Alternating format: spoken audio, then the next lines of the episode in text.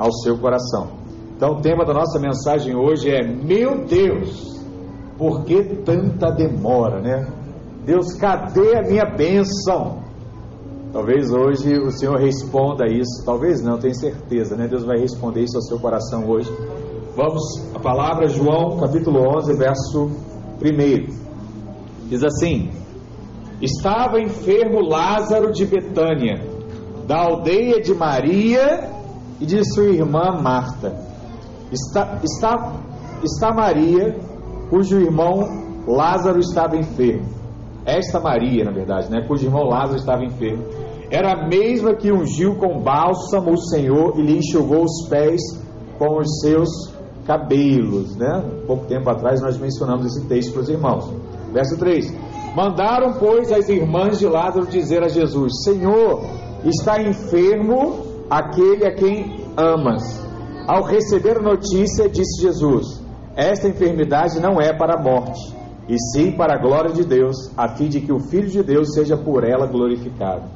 Ora, amava Jesus a Marta e a sua irmã e a Lázaro. Quando, pois, soube que Lázaro estava doente, ainda se demorou dois dias no lugar onde estava. Quantos dias ele demorou, irmãos? Dois, dois dias. Verso 32, vamos pular um pouco. Diz assim: Quando Maria chegou ao lugar onde estava Jesus, ao vê-lo, lançou-lhe aos pés, dizendo: Senhor, se estiveras aqui, meu irmão não teria morrido. Jesus, vendo-a chorar, e bem assim os judeus que a acompanhavam, agitou-se no espírito e comoveu-se. Verso 34. E perguntou: Onde o sepultaste? Eles lhe responderam: Senhor, vem e vê. E aqui está o menor versículo da Bíblia, né? Verso 35: Jesus chorou. Verso 36: Então disseram os judeus: Vede quanto o amava. Mas alguns objetaram, ah, dizendo, né, não podia ele, que abriu os olhos ao cego, fazer com que este não morresse? Jesus, agitando-se novamente em si mesmo, encaminhou-se para o túmulo era este uma gruta a cuja entrada tinham posto uma pedra. Então ordenou Jesus: Tirai a pedra. Disse-lhe Marta, irmã do morto: Senhor, já cheira mal, porque já, já é de quatro dias. Verso 40. Respondeu-lhe Jesus: Não te disse eu que, se creres, verás a glória de Deus? Aleluia! Fala para o irmão que está do seu lado assim: Olha, se creres Hoje, dentro de poucos minutos, verás a glória de Deus. Aleluia. Vamos orar mais uma vez, Pai, em nome de Jesus. Oramos a Ti nessa manhã. Cremos que o Senhor irá falar tremendamente ao nosso coração.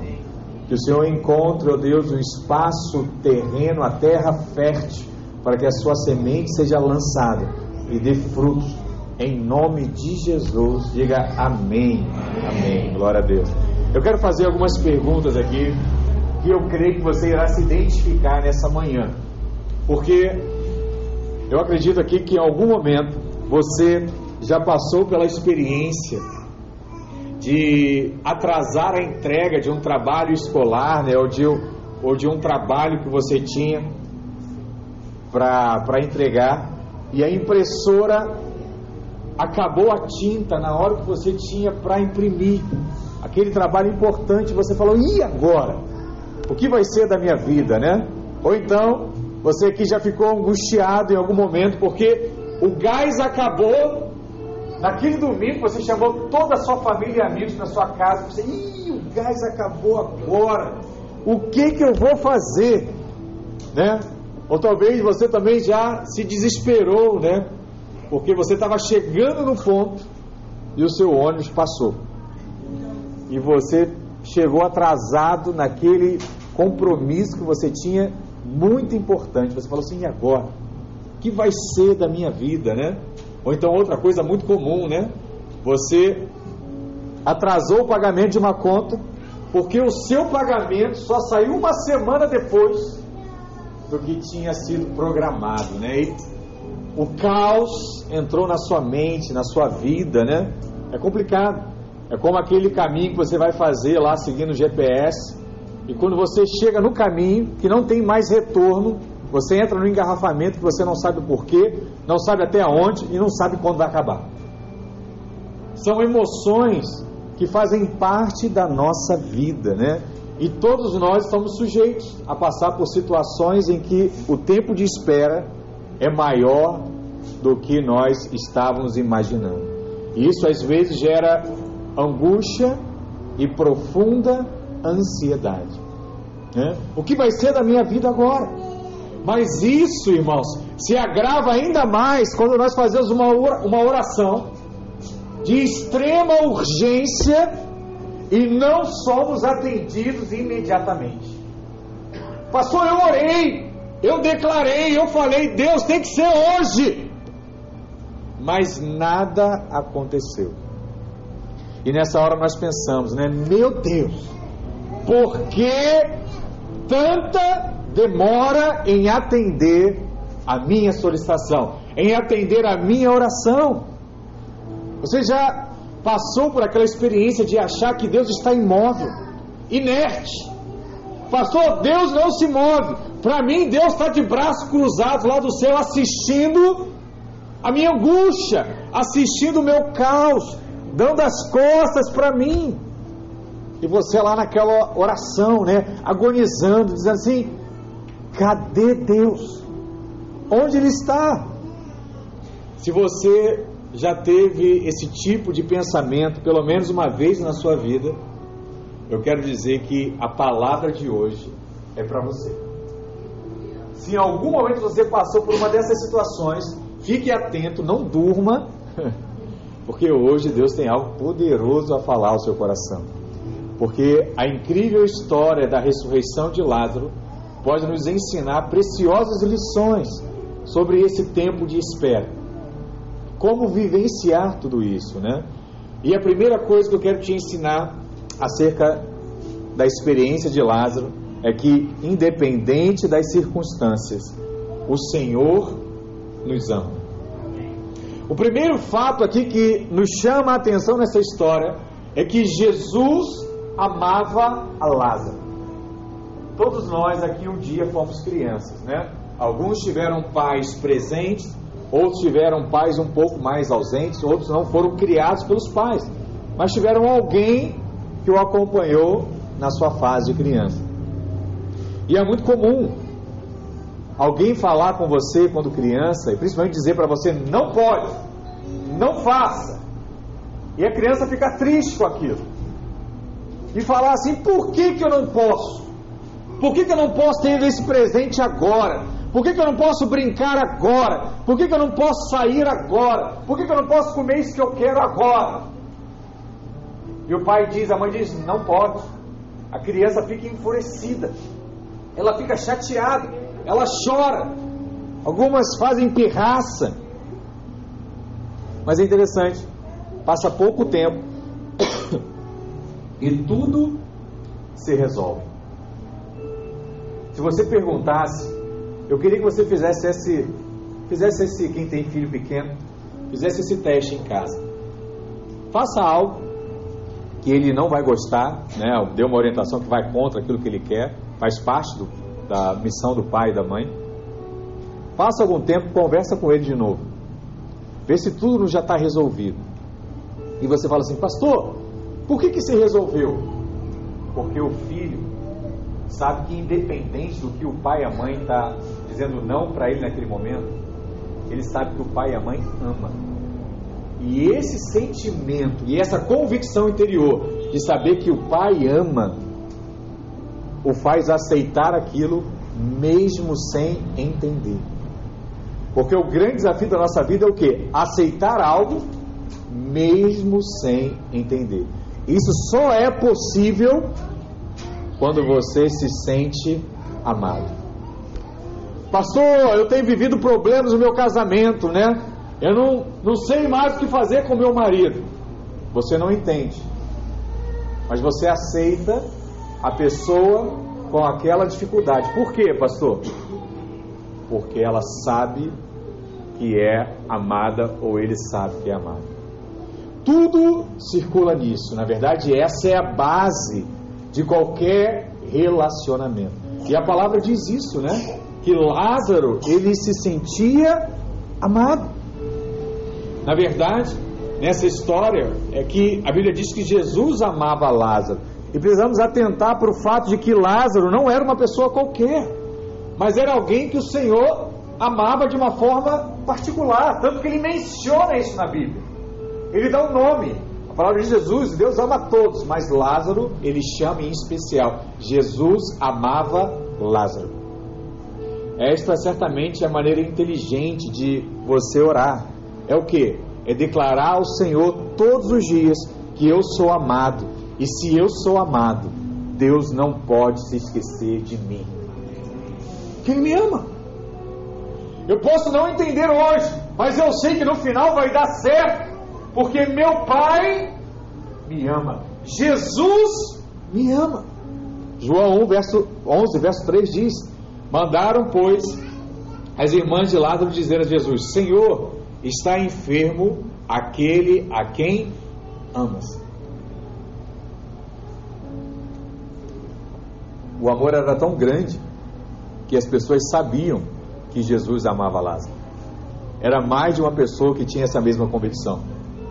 E esse texto ele já é muito confrontador para nós, porque ele afirma que Jesus amava aquele que estava o que, irmãos? Diga, enfermo. Lázaro estava enfermo. Essa notícia chegou até Jesus e você imagina, né? Alguém que Jesus amava estava enfermo. Isso é estranho, porque na nossa mente pensamos que o Senhor nos ama e por conta disso a nossa vida está isenta de qualquer tipo de tribulação, perseguição ou de sabor. Ah, Jesus me ama, então minha vida é perfeita. Tudo que eu quero eu tenho. Todas as coisas acontecem no tempo que eu acho que é o melhor. Essa é a convicção que muitos têm acerca do amor de Deus. Mas aqui nós vemos que aquele a quem Jesus amava estava doente. E é muito importante que cada filho de Deus tenha plena convicção de que é amado, independente das suas circunstâncias. Independente daquilo que você está vivendo ou passando hoje, existe uma convicção interior de que eu sou amado. Porque se não for assim, em momentos de lutas, nós vamos nos tornar o quê? Presas fáceis para os ataques do diabo na nossa mente. Porque quando as circunstâncias estão contrárias, sabe o que, que acontece? O diabo ele se aproxima e ele começa a mencionar algumas coisas na sua mente. Ele vai dizer assim, ó: Se você que se diz amado é tão amado assim, por que, que você está passando por isso hoje? Cadê o seu Deus que te ama tanto? Cadê Ele? Se você fosse amado mesmo, você não estaria doente, porque Ele não é o Jeová Rafá, o Deus que cura. Por que, que você está assim hoje? Né? Se você fosse amado, você não estaria passando esse aperto financeiro que você está passando hoje. Você acha que Deus não está vendo essa, seu choro todos os dias, clamando por um milagre? Que amor é esse que Deus tem por você, vendo essa situação que você está passando hoje? É assim que o diabo fala. Ele vai dizer para você: olha, se você fosse amado, você não estaria nessa luta com seus filhos que você está hoje. Não é o Espírito que muda o coração do homem? Por que, que Deus não muda o coração do seu filho, da sua filha? Ele não está vendo tudo isso? Resumindo, né? Se você fosse amado, Deus já teria resolvido esse problema. Então é assim que o diabo fala a nossa mente. Irmãos, não é porque você é crente que o diabo deixa de falar coisas a você. Ele continua falando. E ele fala nesse momento. Primeiro, ele nos acusa dizendo que nós não somos amados, que estamos passando por aquela situação É porque nós pecamos. E porque nós não somos crentes de verdade. E porque nós não temos fé. Deus não nos ama. E aí você acredita nisso. Você fala assim: realmente Deus não me ama porque eu estou aprontando muito. A culpa é toda minha. E eu vou te falar: Deus é justo. Eu tenho que pagar pelo aquilo que eu fiz de errado. E aí você aceita o argumento do diabo. E as coisas começam a dar errado na sua vida. Porque agora a mentira que ele falou, você passou a acreditar. E tudo aquilo que você acredita, você passa a viver daquela forma. Por isso as coisas na nossa vida não mudam pelo dinheiro, mudam pelo aquilo que nós acreditamos. Se eu passar a acreditar em Deus e nas coisas de Deus, as coisas de Deus vão se materializar na minha vida. Da mesma forma, se eu passar a acreditar nas coisas que o diabo me diz, as coisas do diabo vão começar a se materializar na minha vida. Esse é o primeiro estágio. O segundo estágio, que ainda é mais grave, é quando ele começa a nos acusar dizendo assim: Olha, Deus te abandonou. Deus virou as costas para você. Não adianta orar, sabe por quê? Porque Deus não está preocupado com os seus problemas. Deus tem mais o que fazer.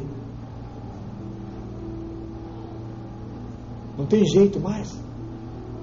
E vou te falar: Deus nunca vai cumprir o que Ele prometeu na Sua palavra com você, porque você não merece. E é assim. É nesse momento que muitos enfraquecem na fé.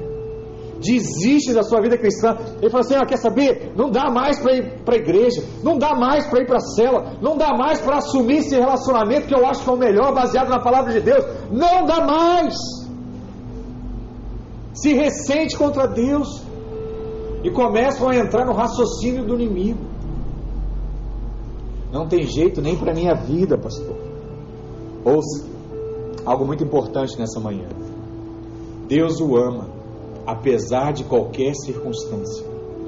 Deus o ama, apesar de qualquer decisão que você já tomou, ou que talvez você está pensando em tomar agora. Ainda assim, Deus te ama. E vou te falar mais: o antídoto contra a angústia e ansiedade é você acreditar no amor de Deus, ainda que, como a palavra diz, ainda que a figueira não floresça, ainda que não haja fruto na vide, ainda que o produto da oliveira minta, ainda que os campos não produzam mantimento, ainda que ovelha, as ovelhas da malhada sejam arrebatadas, ainda que nos currais não hajam vacas. O que, que diz? Todavia eu me alegrarei, exultarei no Deus da minha salvação. Por quê? Porque o Senhor é a minha força, e Ele fará os meus pés como das servas, e me fará andar sobre lugares altos. Quem diz isso? O inimigo? Não, quem diz isso é o próprio Senhor, a palavra dele. É onde nós ficamos de fato alicerçados. Não importa, irmãos, o que esteja acontecendo com você ou à sua volta. Quando você for orar, preste atenção nisso. Diga ao Senhor: Senhor, aquele que tu amas está enfermo. Aquele que tu amas está com o aluguel atrasado. Deus, aquele que tu amas, está com o dinheiro preso. Libera. Senhor, aquele que tu amas, hoje está desempregado. Senhor, aquele que tu amas, está solteiro. Senhor, aquele que tu amas, está com problemas no casamento sabe? Senhor, aquele que tu amas está sendo processado. Pai, me ajuda. Eu tento imaginar a vida de Lázaro né, naquele momento. Ele devia estar fraco, doente, gemendo de dores. Mas Lázaro sabia que ele era amado. Jesus amava Lázaro sadio Jesus amava Lázaro enfermo. Será sentado, né? Não caia para trás. Jesus amava Lázaro morto. Jesus amava Lázaro ressuscitado. E Jesus amava Lázaro morto outra vez. E Jesus continuava amando a Lázaro, unido com Deus para sempre, na eternidade. Aleluia. Sabe o que isso te mostra? Não importa a circunstância ou o momento que você está vivendo na sua vida hoje, Jesus te ama. Pastor, qual é a maior verdade do Evangelho? É essa: Jesus te ama. Te ama. Mas qual é o tamanho do amor de Jesus? João 3,16. O amor é tão grande que ele entregou seu filho por você. Mas a verdade absoluta é que ele te ama. Ou seja, a morte de Lázaro não significa que Deus não o ama. Porque o amor de Deus, ele é imutável. Ele jamais muda, nem aumenta, nem diminui. O amor de Deus, ele é para nós o suficientemente infinito, incondicional, eterno. Assim, nunca se sinta não amado por Deus quando você estiver sofrendo as dores dessa vida, porque a palavra diz que esse mundo é mau. Esse mundo jaz no maligno. Então, o natural é que as coisas deem errado nesse mundo. Pastor, mas para mim, algumas portas estão se abrindo. Acredite, não é por causa de você, é por causa de Deus. Porque o mundo já é mal. As pessoas são más. Elas querem o seu mal. Então, se você tem sido bem sucedido hoje, é porque o próprio Deus tem descido e aberto portas para que o propósito dele se cumpra na sua vida hoje. Ele sabe que tem gente que só vai procurar a ele por interesse financeiro. Então, ele tem que ver alguém crescendo do nada e prosperando. Então Deus precisa pegar lá o Zé Ninguém, que caminha lá na videira em Copacabana e fala assim, eu preciso prosperar um aqui. Vou escolher, deixa eu ver, o mais improvável é esse. Vou prosperar para que todos vejam que Deus é capaz de fazer. Aí os irmãos falam assim: caramba, você conhece? Lembra dele? Olha, tem que conhecer essa igreja aí. Vou lá. Qual é o mistério? O milagre é para a manifestação da glória do próprio Deus na vida daquele que está ouvindo ou que está observando o que Deus tem feito na sua vida. Então, a morte, a doença não é o fim, porque o amor de Deus de fato nunca muda. Assim, nunca se sinta que não é de fato amado. Nem, porque nem mesmo, a palavra diz, né? Nem mesmo a morte poderá te separar do amor de Deus que está em Cristo Jesus, nosso Senhor. É o que a palavra diz. As circunstâncias pelas quais você está passando não alteram o amor de Deus por você hoje. E é engraçado que nesse, nesse texto mostra que três pessoas sabiam do amor do Senhor por Lázaro. Primeiro, era o próprio Lázaro, ele sabia que ele era amado. O segundo, era que as irmãs, né, Marta e Maria, sabiam que Lázaro era amado pelo Senhor, tanto que mandou chamar o Senhor. Olha, aquele que tu amas se encontra enfermo. Mas a palavra também diz que os vizinhos e amigos sabiam que Lázaro era amado. Todo mundo foi atrás de Jesus para achar em Cristo a solução para a doença de Lázaro. O que é importante aqui é que a primeira pessoa que precisa saber que você é amado é você mesmo. Você precisa ter essa convicção no seu coração. Por isso, todos os dias você precisa declarar. Eu não sei, eu repito isso o tempo todo, mas eu creio que alguns já estejam fazendo. Abrir os olhos de manhã e falar assim: Olha, Deus, eu sou muito amado e favorecido. O que de bom o Senhor fará por mim hoje? Eu estou na expectativa. Sabe quando se aproxima do seu aniversário, você espera uma surpresa? Você deveria acordar todos os dias assim: Deus, o que o Senhor pode fazer por mim hoje? Eu estou aqui, ó. Estou pronto. Estou levantando já na expectativa de uma bênção que se aproxima. Por quê? Porque eu sou amado. Meu pai vai fazer uma festa para mim porque eu sou amado, porque ele me ama.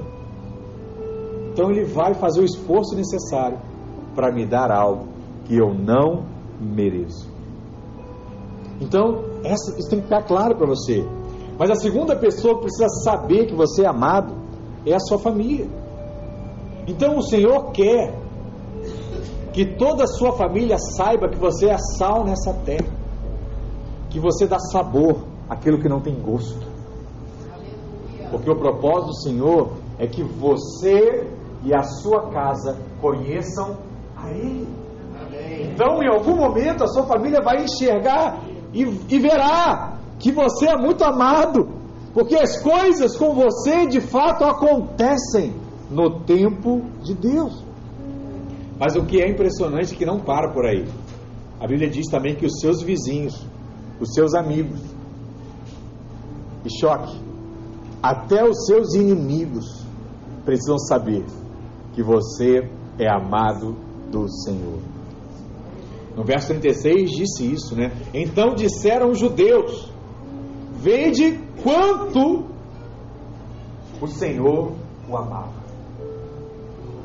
Vede, as pessoas sabiam.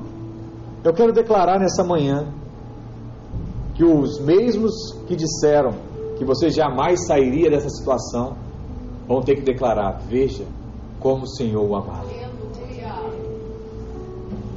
Pastor, eu não aguento mais. Aquele irmão, aquela irmã falando que eu não vou, falando tal coisa. Eu tenho vontade às vezes de acabar com a vida daquela pessoa. Não, você é crente. Você não vai calar ninguém. Quem vai calar é o milagre que o Senhor fará na sua vida. E vai mudar. Aquele que falava mal vai ter que falar bem, porque só tem bem a falar o seu respeito agora. Sabe o que é isso? É você dar resposta na classe. Classe de Cristo. Eu tenho tanta vontade de dizer umas verdades Sabe qual é a verdade que você tem que dizer quando você estiver chateado com alguém? Você vai falar assim: Olha, eu sou amado, você também é. Deus te ama. Você estiver lá no carro, alguém te fechar, você fala assim: Eu quero dizer umas verdades. Você vai parar do lado do irmão e falar assim: Abaixa o vidro aí. Ei, ei, abaixa. Bota o dedo assim para ele, assim, ó. Jesus te ama.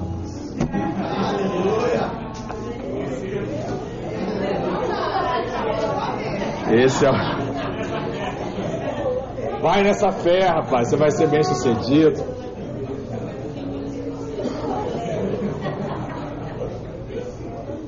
O pastor Luiz ele conta que uma vez ele estava lá andando em Goiânia, um rapaz fechou ele, quebrou o retrovisor. Aí parou mais à frente, o pastor Luiz desceu do carro cheio de raiva, o carro novinho. Ele falou assim: rapaz, você arrancou meu retrovisor e tal. Ele saiu quando ele estava se aproximando para falar umas verdades. Deus falou no coração dele. E aí, a hora que ele ia falar as verdades, ele falou assim: E aí, meu irmão, tá tudo bem com você? Você se machucou? Ah, ele, desculpa, me bati. Não, não, tá tranquilo, eu vim só ver como é que você estava. Pode deixar que meu carro resolva. Não, mas eu quero pagar. Não, não, deixa. Eu resolvo. Vai nessa paz que Deus te abençoe, viu? Nós queremos viver esse padrão. Aleluia! Por que, irmãos? Às vezes você pensa, né, que o Senhor está demorando. E o tempo de espera é o tempo de você entender o quanto você é amado. Na verdade, a única coisa que o Senhor espera é isso: é que você perceba o amor dele sobre a sua vida. Porque às vezes a gente fala assim, né, pastor? Se a vida fosse só viver de amor era fácil, né? Mas tem que pagar a conta, tem que fazer tantas coisas. Mas eu te falo, se você tiver dinheiro para pagar tudo, mas não tiver amor, a vida é totalmente sem graça. Eu, há muitos anos atrás, eu fui acompanhar o pastor Ricardo numa visita a um casal e eles estavam com um problema financeiro muito forte. E a nossa preocupação é que eles pensassem em se separar por conta daquilo. E o homem chorando, falando assim, pastor, não sei mais o que fazer, eu já tentei de tudo, tudo deu errado. Eu ouvi uma frase que eu lembro até hoje. A mulher ao lado interrompeu e falou assim, pastor, deixa eu falar uma coisa aqui, eu sei que o marido, o homem é o sacerdote, mas eu quero falar uma coisa. Eu quero dizer que nem que eu precise morar debaixo de uma ponte, eu não vou largar esse homem que Deus me deu. Rapaz, aquilo é uma frase tão simples, num momento tão complicado, mas até hoje eu lembro. Não importa onde eu, eu vá, eu vou estar com ele sempre. Um homem que ouve isso da sua esposa, pode ser o mais preguiçoso que for, eu tenho certeza que ele vai se agitar para fazer o melhor para sua casa. Porque são convicções como essa que nos mantém de pé, nos mantém vivos. E se aquela pessoa que está do seu lado confia em você, você vai muito longe. Muito longe. Eu consegui muitas coisas na minha vida, mas depois que eu casei, eu consegui muito mais. Porque até eu casar era a minha fé. Depois que eu casei, juntou. E agora que eu tenho filho, só vai multiplicando a fé. Sério? Quando eu digo assim, filho, não dá. Aí meu filho fala assim, dá pai, dá sim. Vamos sim, vamos fazer.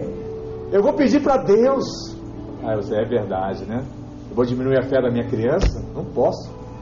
Vou fazer. E muitos pais passam por isso, né? Por isso o pastor Ricardo também diz, né? Quanto mais filho, mais prosperidade da parte do Senhor. Porque é mais fé acumulada, irmãos. Então fique em paz, viu? Você tem muitos filhos, é porque Deus vai te abençoar muito ainda em nome de Jesus. Mas o segundo, a segunda coisa que nós aprendemos com Lázaro é que quanto maior o milagre, maior é a glória do Senhor. Existe uma curiosidade aqui que é paradoxal, né? Nesse texto, porque Lázaro, ele é um nome grego que tem o correspondente no hebraico com Eleazar. E Eleazar significa socorro, né? Ou Deus ajuda. Então todo nome na Bíblia tem um significado. Eleazar tem esse. Só que nas palavras de Maria, isso é interessante, na hora que ele mais precisou de Jesus, o Senhor não veio socorrê-lo de imediato. E isso parece angustiante para a maioria de nós, porque quando estamos passando por algo, queremos orar né, e ter a resposta imediatamente. Muitas vezes não entendemos porque o tempo de Deus é diferente do nosso. Pastor, por quê? A hora que eu mais preciso, parece que eu não ouço nada. É como a história daquele garoto que um dia ele perguntou para Deus assim, falou assim: Senhor, o que é mil anos para ti? E o Senhor lhe respondeu: Mil anos para mim é como se fosse um dia. E o garoto continuou e falou assim: Senhor, o que é um milhão para ti? E o Senhor respondeu assim: Olha, um milhão para mim é como se fosse um centavo. Aí aquele garoto esperto falou para o Senhor assim: Senhor, o Senhor poderia me dar um centavo? E o Senhor respondeu: Sim, meu filho, é claro. Espera só um minuto.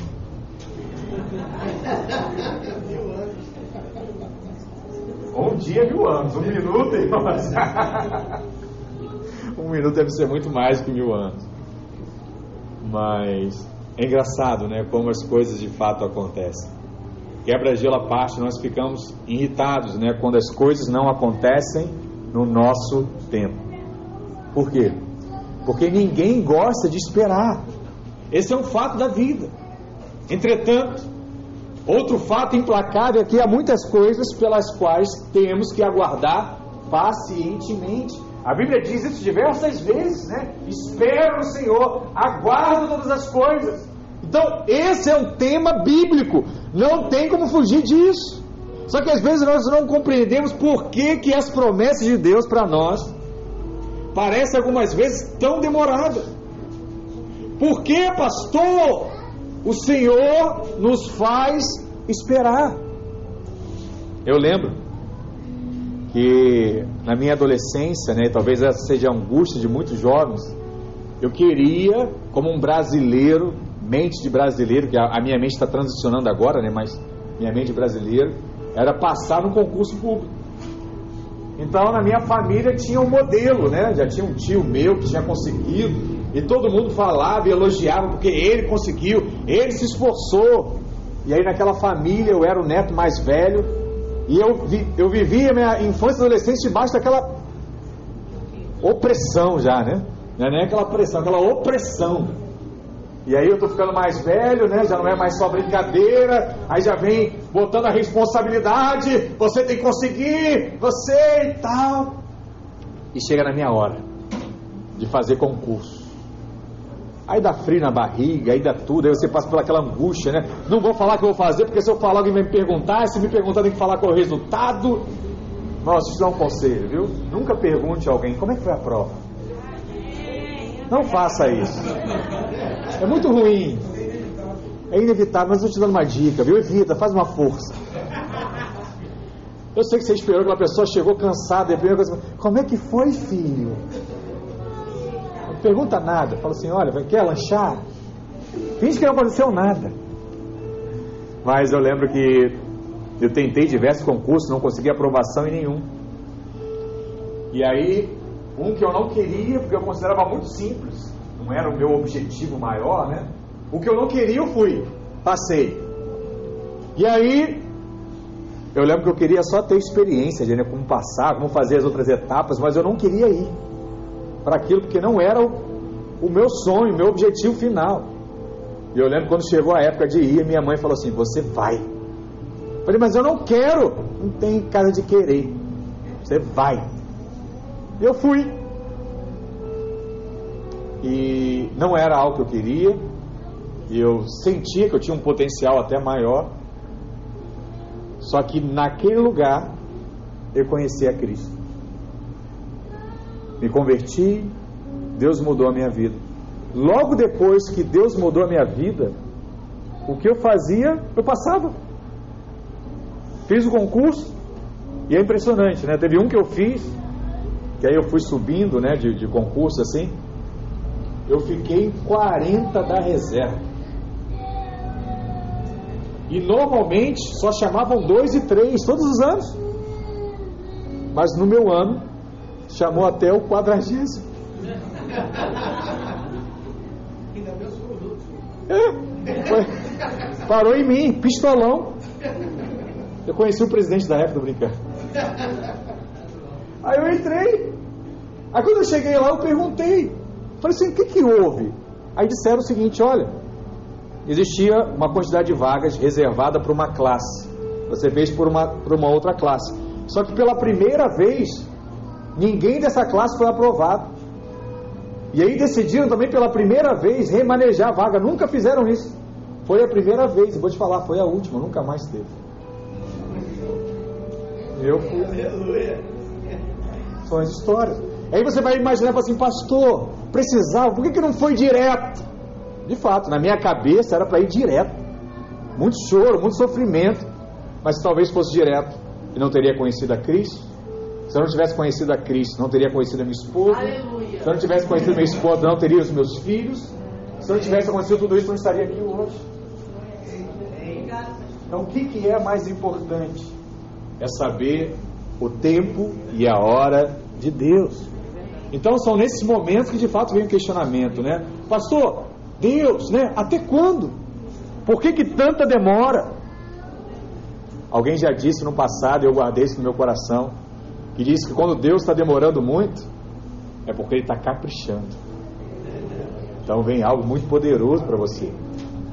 Mas o texto nos mostra que o Senhor quer aumentar, na verdade, é a sua glória. Então, lá no João 11, verso 3, vamos ler mais uma vez, olha o que ele diz: Mandaram, pois, as irmãs de Lázaro dizer a Jesus: Senhor, está enfermo aquele que amas. Ao receber a notícia, disse Jesus: Essa enfermidade não é para a morte, sim para a glória de Deus, a fim de que o Filho de Deus seja por ele, seja por ela glorificado. Ora, amava Jesus a Marta e a sua irmã e a Lázaro. Quando, pois, soube que Lázaro estava doente, ainda assim, ainda se demorou dois dias no lugar onde estava. Isso aqui é uma liberdade muito grande para pastor, né? É quando alguém vai falar assim, pastor, passou meu aniversário, você nem me ligou. Pastor, passei por um momento difícil, você não foi nem na minha casa. Eu falo assim, Jesus demorou dois dias, viu? O homem estava morto. Jesus não foi. Então, Jesus é meu modelo. Se eu conseguir chegar em menos de dois dias, eu estou liberado, viu? Então você pode me lembrar, se eu tiver dois dias ainda, você me, me bota aí no, na, na licença poética de Jesus. Mas é interessante aqui, né? E talvez você se pergunte, né? Não tinha angustia você saber que Jesus recebeu a notícia que Lázaro estava doente e ele ainda demorou dois dias para ir lá visitar, para ir lá fazer o tal, o, teu, o tal milagre. E é engraçado também que quando Jesus chegou lá, do ponto de vista humano, era o que? Tarde demais, né? Agora, pastor, game over. Vai fazer o que agora? O homem já morreu. João 11:32 diz o que? Quando Maria chegou ao lugar onde estava Jesus, ao vê-lo, lançou-lhe aos pés, dizendo: Senhor, se estiveras aqui, meu irmão não teria morrido. Ah, por quê? Foi lá lanchar ainda, comer um McDonald's, para depois vir aqui. Absurdo. Quando Marta e Maria pediram ajuda, eles estavam o quê? Doentes. Mas quando Jesus chegou lá, o homem já estava morto. Gerando mal, talvez. Certamente nós não compreendemos as circunstâncias quando a promessa parece não se cumprir. Mas precisamos o que? Perseverar em crer que somos amados e que Ele está preparando algo ainda mais glorioso para nós ainda mais poderoso para você. Porque se o Senhor tivesse ido curar Lázaro de imediato, a doença teria sido de fato algo maravilhoso. Mas ressuscitá-lo depois de quatro dias que ele já estava morto, realmente foi o que? Mais glorioso. E essa é a outra razão porque às vezes parece estar demorando tanto. Por quê? Porque Deus quer te dar algo ainda mais maravilhoso. Sabe por quê? Porque a morte não é o fim para os filhos de Deus. Às vezes, nós pensamos que Deus só pode fazer milagre com um filho solto. Mas Deus pode fazer milagre com um filho na cadeia também, sabia disso? Deus pode. Às vezes pensamos que Deus só pode fazer milagre quando nós recebemos o diagnóstico, você está lá curado. Mas Deus pode fazer milagre também na mesa de cirurgia. Deus pode, lá no, no último instante. Às vezes nós pensamos que Deus só pode fazer o milagre com o cônjuge dentro de casa. Mas é Deus, ele também é poderoso para fazer o milagre, mesmo depois que o homem já foi embora de casa. Deus é Deus. Muitas vezes, quando Deus está demorando a socorrer seus amados, Ele está dizendo o seguinte: olha, no meu tempo e do meu modo farei grandes obras. E os milagres serão muito maiores na sua vida, para a glória de Deus Pai. Não é para a sua glória, é para a glória de Deus. Isso significa que Deus nunca se atrasa mas também nunca se adianta. Deus ele não usa o nosso relógio, aquele bonitão que você carrega aí no seu pulso, nem o nosso calendário para guiar o seu tempo. Ele não segue a agenda administrativa, o ano civil desse mundo de 1 a 31 de dezembro. Deus não trabalha o nosso tempo, irmãos. No Novo Testamento, nos é apresentado dois significados para tempo: Cronos, que é de cronômetro, que é o nosso tempo, e Kairos, que é o tempo de Deus agir. Portanto, não existe essa questão aí que Deus tarda, mas não falha. Sabe por quê?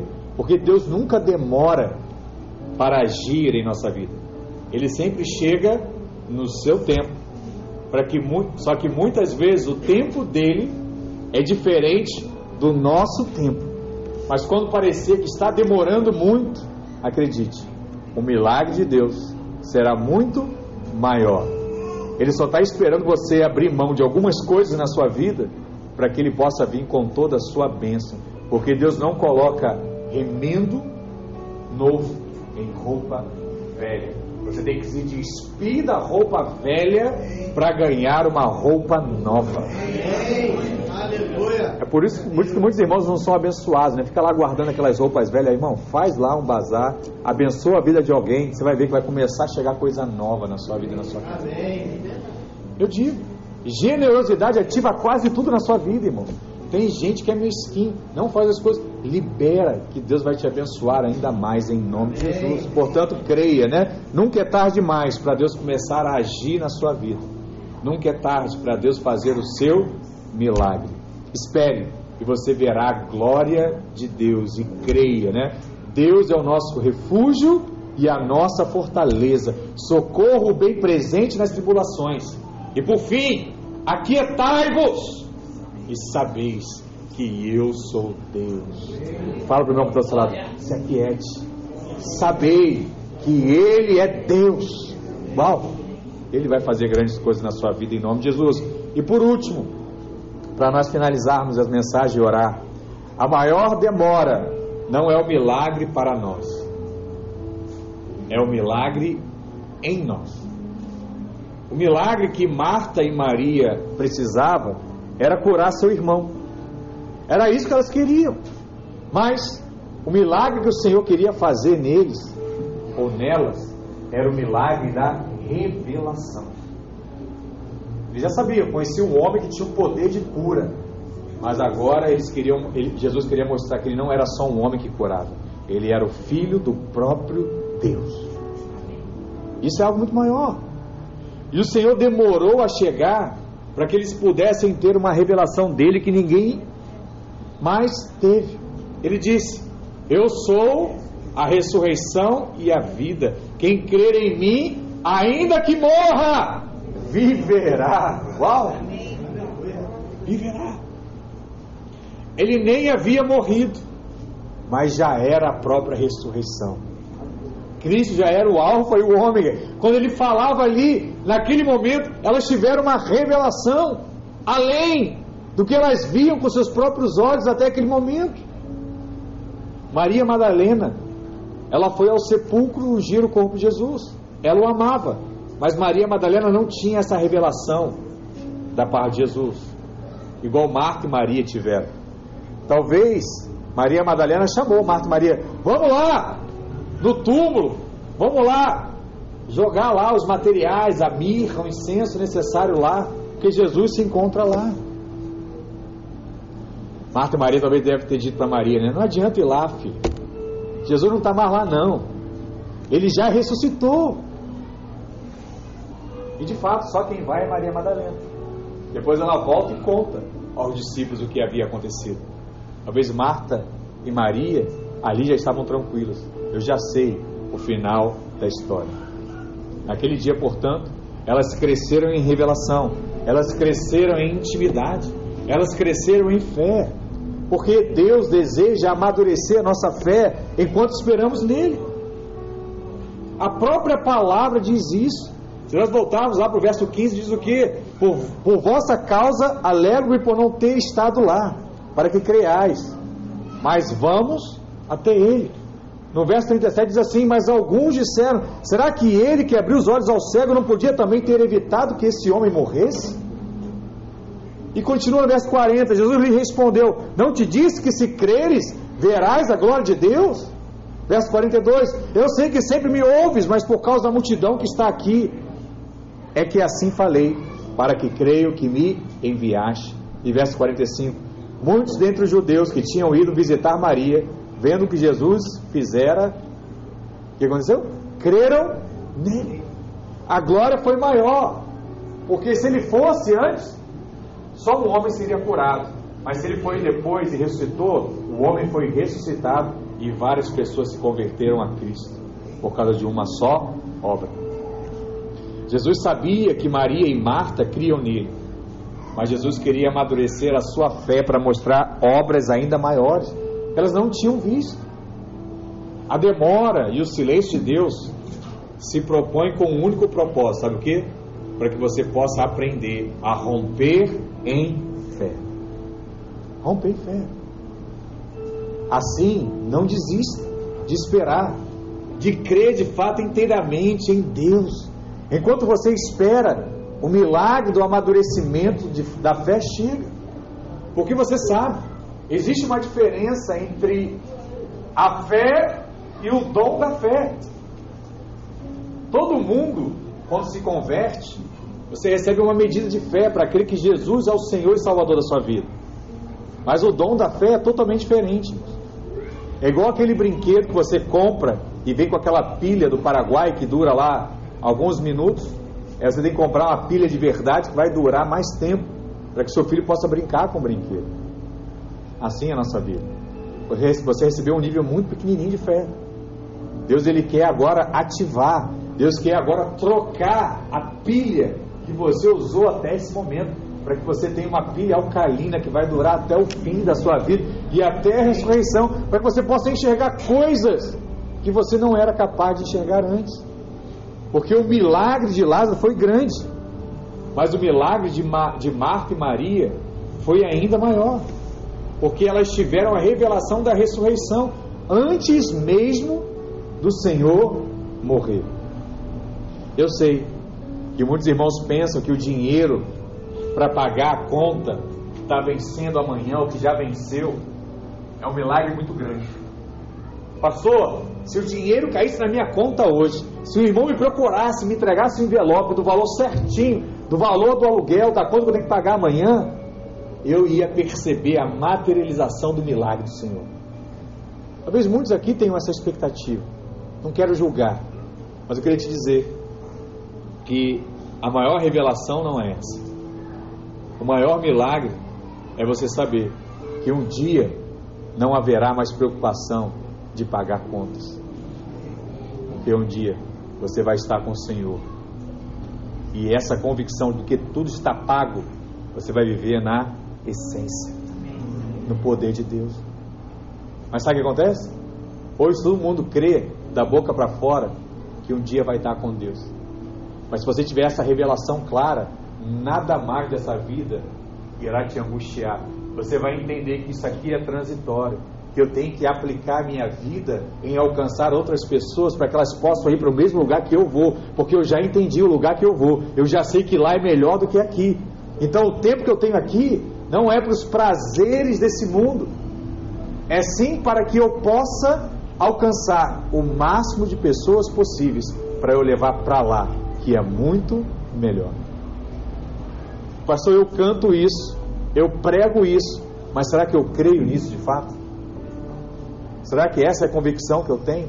Porque se essa for a convicção que você tem, você vai cumprir Mateus 6,33. Buscai o meu reino em primeiro lugar, e todas as demais coisas vos serão acrescentadas. Pastor, o que o senhor quer então? Quer que eu lidere? Quer que eu vá para a igreja todos os dias? Quer que eu não viva mais? Quer que eu mude todas as minhas fotos na rede social? Quer o quê? Eu não quero nada, filho. Eu só quero que você esteja a revelação. Porque o dia que você tiver essa revelação, sabe qual vai ser meu único papel como pastor? Falar assim para você, filho, vai com calma, calma, calma. Tenha um tempo com seu marido, sabe? Vai viajar com a sua esposa. Vai estudar um pouco. Você está muito, muito tempo para Deus, calma, viva também. É o desejo meu com o pastor, né? Na verdade é o contrário que às vezes, muitas vezes a gente faz, não, vai lá, vamos, na, vamos no culto hoje. Ó, oh, não falta não. Viu? Vem, vamos na cela, faz o curso. Ó, se coloca à disposição, vai liderar uma cela. Sabe, abre a sua casa para ter uma reunião. Eu quero declarar aqui em fé que vai chegar o dia que eu vou falar assim, irmão, você já está com três celas na sua casa. Você precisa ter um tempo de lazer com a sua família. Tá demais, chega. Chega, deixa o outro irmão ter essa bênção também. Você quer tudo para você, guloso? Seu egoísta. Pastor, estou liderando seis celas. Que isso, irmão? Uma só. Ainda não cheguei nesse padrão, mas eu vou chegar. Porque esse é o padrão de Deus.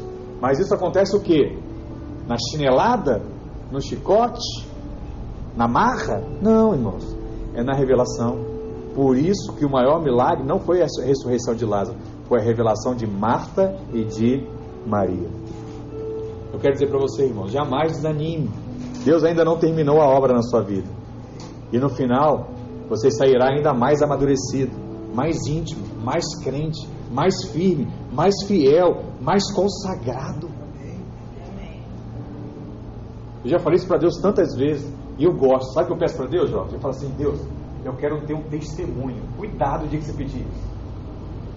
Deus, eu quero ter um testemunho, sabe? Eu quero pregar e não ficar só falando coisa, eu quero dizer o que Deus fez na minha vida. Amém. Eu posso dizer hoje, mas eu tenho diversos testemunhos. O pastor fala que quando o pastor vai ficando mais velho, ele não prega mais, ele só conta história. Eu quero contar a história cada vez mais novo. Entende?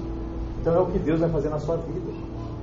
Saiba, registre essas coisas, guarde isso. Deus quer fazer um milagre para você. Na verdade, Deus ele tem prazer em nos atender nas nossas necessidades. Deus gosta disso, mas acredite, muito mais importante do que o milagre que você precisa é o milagre que o Senhor está fazendo na sua vida hoje. A revelação, a medida de revelação que você está tendo hoje. Sabe uma coisa curiosa nesse texto da ressurreição de Lázaro? É que primeiro Jesus chama Lázaro para fora da sepultura e depois ele desenrola ele. Primeiro é uma palavra, né? Lázaro, vem para fora. Depois acontece. João 11:43 diz: E tendo dito, dito isto, clamou em alta voz: Lázaro, vem para fora. Saiu aquele que estivera morto, tendo aos pés e as mãos ligados com ataduras e o rosto envolto num lenço. Então lhes ordenou Jesus: Desatai-o e deixai-o ir. Lázaro havia sido sepultado e todo enfaixado. Então, pela lógica, o que, que o Senhor deveria ter feito? Tirado a pedra, desenrolado Lázaro, para depois o que? Ressuscitá-lo. Mas foi exatamente o contrário. Jesus primeiro o chamou, depois o desenrolou. Queria aproveitar esse momento aqui, cadê o Camacho aqui? Vem cá, Denis, você vai ser meu, meu modelo, meu Lázaro, vem cá. Fica aqui para os irmãos possam te ver, fica aqui na frente aqui. Vamos ver como é que ele sobe aqui para ficar mais alto. Vamos ver como é que Lázaro estava. Junta, junta cima, junta cima. Isso é rápido, isso é rápido. Pode juntar o pé também, junta o pé. Junta o pé, rapaz. Sentido? É dificuldade? Deus escuta mesmo.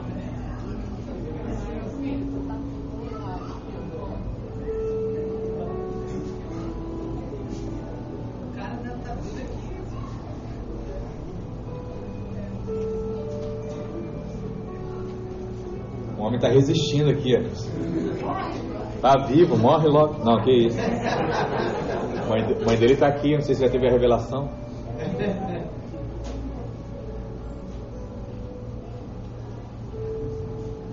Pode morrer não, né? Bom quer casar ainda, né? Tem gente aí lá. Fazer aquele pedido, né? Volta aí, volta assim, mas espera eu casar antes. Tá com dificuldade aí, Daniel. Não, não, ele vai soltar. Não, enrola tudo mesmo. Tampa ele. Tampa ele, vai tirar uma foto bem bonita. Vai, tampa ele. Assim ficou mais bonitinho.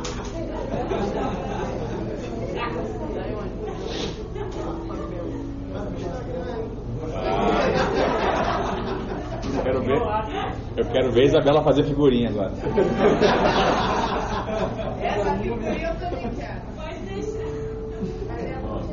Tá bom. É, esse é o padrão da cor. Pronto, tá bom.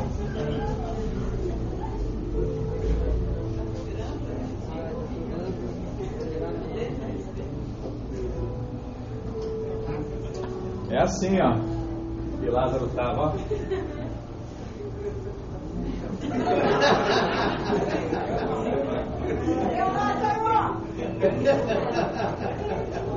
Esse era aqui era Lázaro, né? Jesus, ele podia ter feito o que? O que é lógico, né? Desenrolar ele pedacinho por pedacinho e depois fazer o milagre.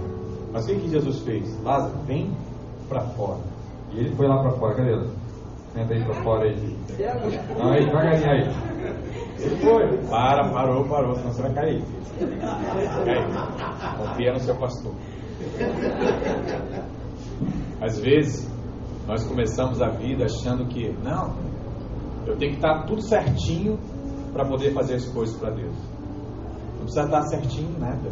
Precisa só ouvir a direção e ir. Porque depois, quem vai te deixar certinho é o próprio Jesus. Ele vai te desenrolar todo e vai te deixar bonitão.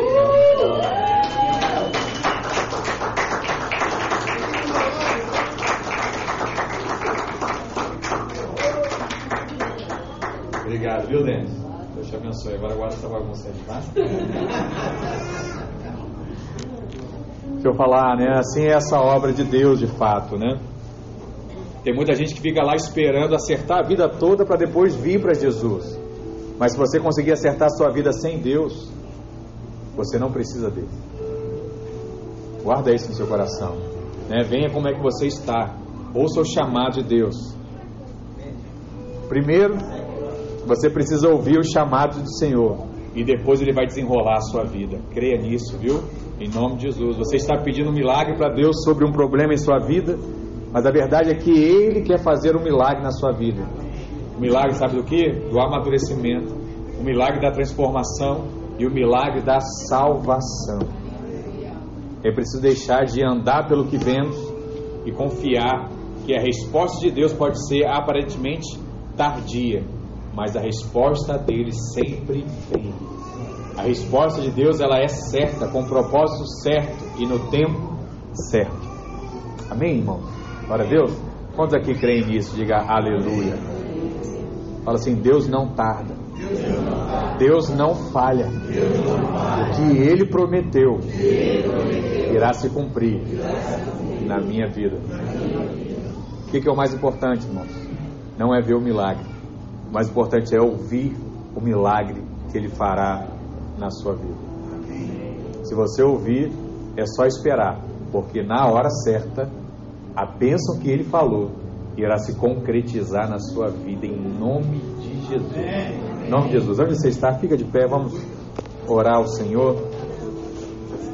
Em nome de Jesus.